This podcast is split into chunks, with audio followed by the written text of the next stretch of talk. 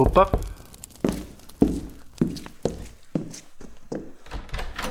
Ah, é você outra vez. Entre, fique à vontade.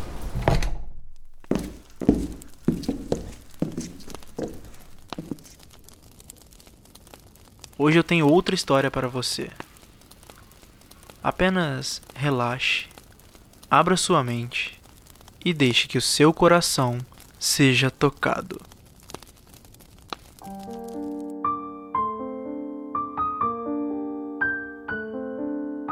De uns tempos para cá, sinto como se alguma coisa estivesse tentando enlouquecidamente sair de mim. Talvez várias coisas diferentes.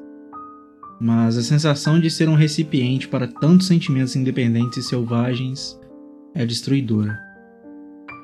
Tenho uma sede intermitente de liberdade que se agrava em determinadas circunstâncias. Faço o máximo de esforço para que não soe como inveja mas esses picos acontecem a cada vez que eu vejo uma pessoa com, pelo menos assim eu julgo, uma vida mais livre ou mais organizada do que a minha. Sinto como se tudo que há dentro de mim borbulhasse e congelasse logo em seguida. Queria ser como a minha menina da lua, que suporta todos esses trancos muito melhor do que eu. E ela tem algo mais. Ela tem força. E é nela que eu me inspiro, na maioria das vezes, para seguir em frente por mais que o mundo insista em me forçar em situações bad vibe, como eu gosto de chamá-las. Com o tempo, vou percebendo que essa sede de liberdade é algo que eu tenho em mim por muito tempo. Talvez por força do contraste. Me sinto preso demais. Preciso de um rumo na vida. Preciso organizar minhas coisas, criar hábitos melhores, trabalhar mais, focar naquilo que me faz bem e, mesmo com isso tudo, tirar um tempo para não fazer nada e simplesmente evitar a perda de sanidade. Aquele tempo para deitar na cama, olhar para o teto, escutar uma playlist qualquer que ajude a relaxar e organizar a parte mais difícil de toda essa bagunça: meus pensamentos e sentimentos. Mas esse dia está por vir e eu sinto que ele está próximo. Até lá, vou vivendo essa aventura, levando a vida da melhor forma que consigo e sentindo o arrepio psicológico que sinto sempre que estou prestes a cair no abismo da loucura. Nietzsche, visionário que era, colocou isso em palavras da melhor forma possível. Aquele que luta com monstros deve acautelar-se para não se tornar também um monstro. Quando se olha muito tempo para um abismo, o abismo olha de volta para você.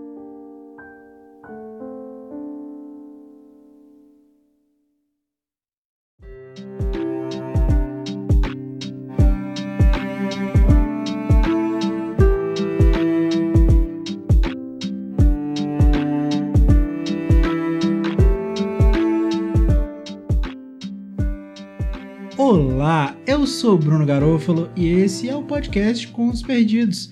O texto que você acabou de ouvir se chama Tudo que não cabe mais dentro de mim, publicado em abril de 2017. Se você gostou desse episódio, do formato ou do podcast, você pode me ajudar compartilhando nas suas redes sociais ou mandando para as pessoas que você conhece.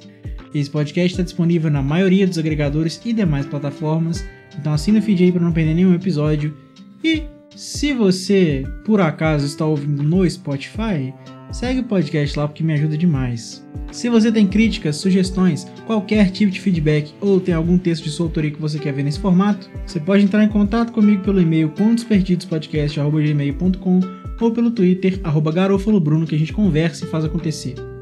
A capa desse podcast foi feita pelo Gui Simões, a trilha que você está ouvindo agora é do Augusto Diniz, e é isso. Muito obrigado por ter ouvido, um abraço, até a próxima e vai na boa.